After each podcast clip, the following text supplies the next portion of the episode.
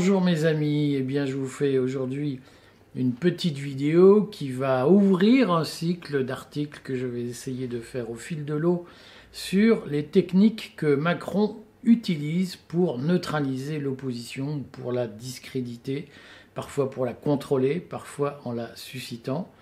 Euh, et je vais essayer de dégrainer cette série d'articles par euh, euh, des, vidéos que vous pourrez retrouver sur la chaîne YouTube du Courrier des Stratèges et sur le Courrier des Stratèges lui-même. J'en profite pour dire que parallèlement, je continue l'écriture de mon livre sur le monde d'après. Euh, je suis actuellement en train de, traiter la question du remplacement de la démocratie représentative par la démocratie liquide. Euh, si ça vous intéresse, je ferai aussi quelques vidéos sur ce sujet. Mais je voulais vous parler aujourd'hui d'une grande technique utilisée par Macron pour neutraliser l'opposition. Quand je parle d'abord de technique utilisée par Macron, c'est une une technique cachée d'une certaine façon, une technique de propagande, de contre-influence, comme on dit, telle que McKinsey est capable de l'imaginer. Et cette technique de contre-influence repose essentiellement sur la mobilisation d'opposants, de dissidents, de résistants prétendus qui sont en fait des alliés, euh, parfois totalement conscients et, rémunérés du pouvoir en place, qui défendent un certain nombre de thèmes qui permettent de neutraliser le poids politique de ceux qui s'opposent au système, entre guillemets, c'est-à-dire à la caste et à sa doctrine mondialiste. Euh, aujourd'hui, il faut le dire, il y a un marqueur fondamental euh, qui explique que la caste discrédite, ostracise euh, un certain nombre d'opposants, c'est le ralliement à la vision mondialiste de l'ordre international ou pas. Hein, il y a ceux qui sont aujourd'hui pour une organisation avec l'ONU, avec des ensembles régionaux, des ensembles interrégionaux, tout ce que vous voulez, l'Union européenne, toutes ces choses qui sont pour un ordre international concerté par le multilatéralisme, et puis il y a ceux qui sont pour des formes de protectionnisme ou de souverainisme, euh, sujet qui mériterait d'être longuement débattu, mais vous avez tous vu euh, que Giorgia Meloni en Italie, qui s'est présentée comme souverainiste, a finalement dit je me rallie à la vision atlantiste du monde, je soutiens l'Ukraine, etc. Vous avez vu que Jordan Bardella en France, président du Rassemblement national, a lui-même pris une position qui est globalement favorable à euh, l'appartenance de la France au groupe atlantiste. C'est un enjeu, évidemment, dans le contrôle qui se fait de la vie politique française que de se déclarer pro-européen et pro-atlantiste. Et cet enjeu durera tant que durera l'impérium américain et tant que durera l'Union européenne telle qu'elle est conçue c'est le jour où un certain nombre d'intérêts fondamentaux, comme par exemple la puissance industrielle allemande, c'est le jour où ces intérêts seront menacés, qu'il euh, y aura une réaction en chaîne et possiblement une destruction de l'Union européenne si les industriels allemands décident de refuser la loi qui a été imposée. vous verrez qu'au Conseil européen Actuellement, l'Allemagne a finalement décidé de s'abstenir sur la, suppression des moteurs thermiques à partir des nouveaux moteurs thermiques à partir de 2035 en Europe. C'est le signe que en Allemagne, dans, ce combat qui existe entre les mondialistes et, les souverainistes, on va appeler ça comme ça, hein, ceux qu'on appelle les populistes, c'est le signe que les industriels rallient une forme de populisme ou une forme de souverainisme et contestent le projet européen d'interdiction des moteurs thermiques. C'est un autre sujet qui, est un sujet de fond, qui est un sujet extrêmement important, mais dont on débat euh, dans, le courrier des stratèges, qui mérite en soi euh, une analyse. Ce n'est pas mon sujet aujourd'hui. Ce que je voudrais dire aujourd'hui, c'est que précisément, la caste mondialiste utilise des techniques de contre-influence pour discréditer ou pour neutraliser, pour ostraciser euh, tous ceux qui contestent la règle souveraine, mondialistes, c'est-à-dire tous ceux qui disent nous sommes contre l'appartenance euh, ou l'obéissance au dominium américain, Nous sommes contre cette vision multilatéraliste où euh, nous devons finalement renoncer à notre souveraineté pour appartenir à des grands ensembles régionaux qui euh, décident à notre place de façon démocratique. Tous ceux qui s'opposent à cette règle sont euh, considérés comme des dissidents et la machine se met en marche pour les discréditer. Pour les discréditer, il y a des techniques qui sont utilisées. Je vais en, résumer, je, vais les décrire petit à petit. vous avez tous compris que tous ceux qui aujourd'hui sont, euh, d'une façon ou d'une autre, euh, contestent le narratif mondialiste sont taxés de complotisme et, l'efficacité de cette accusation, elle tient à la constitution d'un écosystème que je décrirai dans, une autre vidéo. Aujourd'hui, je voudrais dire, euh, parce que le problème de fond, c'est qu'un certain nombre de résistants, en toute bonne foi, propage les mythes macronistes qui discréditent les résistants. C'est-à-dire qu'il y a des résistants qui prennent volontairement les drapeaux tendus par la Macronie pour se discréditer et pour devenir les cibles des campagnes d'ostracisme. Il y a des gens qui sont payés pour le faire, il y a des, agitateurs professionnels, il y a des trolls, mais il y a aussi des gens parfaitement sincères. Et cette vidéo s'adresse un peu à eux parce que je voudrais essayer de leur expliquer comment Macron se sert d'eux parfois à leur insu. Et donc, dans euh, cette stratégie macronienne, il y a euh, une technique qui est totalement fascinante, qui est ce que je vais appeler le moralisme. C'est-à-dire que la caste a très bien compris qu'elle fait de la politique et qu'elle a des intérêts politiques à défendre. Euh, et que dans cet esprit politique, l'objectif est de neutraliser toute action politique contraire, tout rapport de force politique contraire. Et pour y parvenir, la caste utilise une technique que je trouve extrêmement efficace. Je la félicite d'utiliser cette technique. Cette technique, c'est euh, le moralisme. C'est-à-dire que tout à coup, on ne se met plus à parler de politique, de construction politique, d'alternatives politiques, de projets politiques. On se met à parler du bien et du mal et euh, à dire qu'au fond, euh, ce qu'il faut, c'est organiser un combat des gens bien contre les gens pas bien, un combat des gentils contre les méchants. Alors, je pourrais analyser les gens qui, à mon avis, le font de façon totalement euh, concertée avec la Macronie, avec des, je, pourrais analyser le, cas d'infiltrés qui tournent essentiellement leur communication sur les réseaux sociaux autour de la notion du bien qui vous disent nous sommes le camp du bien et Macron c'est le camp du mal.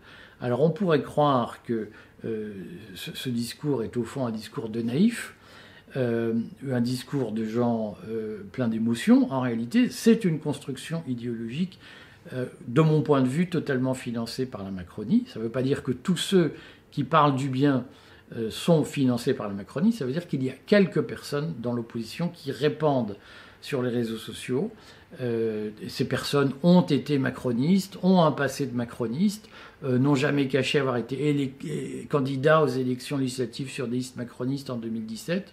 On les a retrouvés partout dans les, mauvais coups pour défendre la même théorie, à savoir qu'il faut euh, organiser la lutte du bien contre le mal, c'est-à-dire transformer le combat politique en combat moral. Et ça donne des choses absolument désastreuses, c'est-à-dire que moi récemment j'ai vu des, des résistants venir me trouver en me disant ce serait bien qu'on travaille avec Rester Libre, qu'est-ce qu'on peut faire ensemble? Et en discutant avec ces gens qui n'avaient pas de conscience politique, qui n'avaient pas de culture politique, j'ai mesuré les dégâts que euh, la, doctrine morale fait sur leur état d'esprit. Hein. et des gens qui sont parfois extrêmement diplômés, extrêmement cultivés, euh, j'en ai vu un peu partout, certains se reconnaîtront, qui je pense de toute bonne foi me disent mais on est face à des salauds et ce qu'il faut c'est mettre des gens bien au pouvoir. Et le problème, c'est pas de faire de la politique, c'est pas droite-gauche, c'est pas plus d'impôts, moins d'impôts, c'est pas plus d'État, moins d'État, c'est pas l'Union européenne ou pas, c'est pas l'atlantisme ou pas. Le problème, c'est de mettre des gens bien à la tête du pays et de chasser les gens méchants. Euh, et ça, évidemment, euh, c'est euh, un système qui permet à Emmanuel Macron de prospérer parce que, au fond, il transforme, ce, système permet de transformer le débat politique en un débat de posture et en un débat, en une bataille de communication. C'est à celui qui paraîtra le plus sympa, à celui qui paraîtra le plus gentil, le plus bienveillant face aux méchants. Et donc, en bout de course, euh, cette technique dont l'opposition, dont une certaine opposition s'est emparée, dont certaines dissidences s'est emparée, est une arme qui est donnée aux macronistes pour dire ah ben nous regardez on fait une loi euh, pour l'avortement donc on est des gens bien. On fait une loi pour ceci pour cela euh, pour l'égalité des femmes pour on va rembourser les serviettes hygiéniques. Donc vous voyez on s'occupe des femmes donc on est des gens sympas cette technique de la moralisation permet d'occulter les problèmes politiques et les débats politiques et permet de ramener au fond euh, tout le débat public a de l'émotionnel. Il y a les gentils contre les méchants. Pendant ce temps-là, on ne parle pas euh, de, l'interdiction d'acheter du gaz russe pour nous obliger à acheter du gaz naturel liquéfié américain. Pendant ce temps-là, on, ne parle pas du poids du lobby militaro-industriel sur les décisions publiques. Pendant ce temps-là, on ne parle pas euh, de, la stratégie européenne pour affaiblir les, puissances industrielles au profit d'un ordre mondial où la Chine affronte les États-Unis. Pendant ce temps-là, on ne parle pas des vrais problèmes. Hein. Aujourd'hui, il faut être conscient que s'il y a une inflation, c'est à cause d'abord d'une crise énergétique, ensuite d'une stratégie monétaire de la Banque centrale européenne, qui obéit à une logique étatiste, qui obéit à une logique décrite par la Modern Monetary Theory, la, théorie monétaire moderne, qui a été les, aux États-Unis dans les années 80. Et évidemment, quand on est sur le champ du bien et du mal, on ne parle pas de ça. on ne parle pas des vraies questions. On ne parle pas de là où se prennent les décisions. L'intérêt de la culture woke, du combat intersectionnel, de, tout le blabla que nous sortent les écolos et les gauchistes, c'est précis, qui sont les idiots utiles ou les vendus de la mondialisation et de la caste, l'intérêt de ces débats sur le woke, sur le patriarcat, etc., c'est de ne pas parler des choix politiques structurants et de faire croire que nous sommes dans un combat du bien contre le mal, hein, qui est une vieille croyance millénariste euh, qui permet à Macron finalement d'évacuer de, la scène, d'évacuer du débat public les questions qui fâchent. Euh, et de ce point de vue, euh, il faut avoir conscience que l'abandon de la politique et l'obsession de la morale est la principale arme qui sert Macron. Et je suis chaque fois extrêmement mari de voir des résistants que je crois sincères me dire Ah, mais Macron, c'est un salaud, euh, et euh, nous, on est des gens bien, et puis Macron, c'est un psychopathe, c'est un pédo, je sais pas quoi, pédo truc là, et nous, on est des gens bien. Euh, et il faut mettre des gens bien à la tête du pouvoir. Pendant qu'on parle de ça, on ne parle pas des vrais sujets politiques et on ne parle pas des vraies questions qui structurent notre vie. Et au fond, euh, la, grande force de la caste est d'être parvenu à attirer euh, une grande partie de la résistance dans un guet-apens moral, bien, mal, gentil, méchant, sympa, pas sympa, et d'évacuer, euh, d'avoir de s'être donné un champ politique libre pour agir à sa guise sur les décisions structurantes. Je voudrais souligner ce point pour dire qu'il y a un grand ennemi de la politique, c'est la morale. Et je, voudrais conclure cette, vidéo en, redisant simplement que euh, qu'est-ce qu'il vaut mieux? Je, le dis, je, vais faire mes gimmicks, mais j'ai connu ça en tant que patron, en tant qu'employeur. J'ai régulièrement des salariés qui me disent Mais monsieur, vous n'êtes pas sympa. Alors non, je ne suis pas un employeur sympa. En revanche, j'ai toujours payé tout le monde, rubis sur l'ongle, à l'heure, je n'ai jamais eu un, jour de retard dans euh, les salaires. Et je pense que globalement, je paye au-dessus du marché. Euh, pourquoi? Parce que je ne suis pas sympa, parce que je vais chercher mon chiffre d'affaires avec les dents, parce que je vais chercher de quoi payer les salariés avec les dents. Hein. Et mon problème n'est pas d'être un mec sympa, mon problème est d'être un employeur qui paye ses salariés. Euh, et j'ai toujours dit aux salariés, qu'est-ce que vous préférez? Un patron sympa qui vous paye pas, ou un patron pas sympa qui vous paye à temps et bien. Généralement, ça commence quand même par être payé normalement. Et quitte à choisir, on préfère être bien payé avec un mec pas sympa que mal payé avec un mec sympa. La politique, c'est la même chose. Qu'est-ce que vous préférez?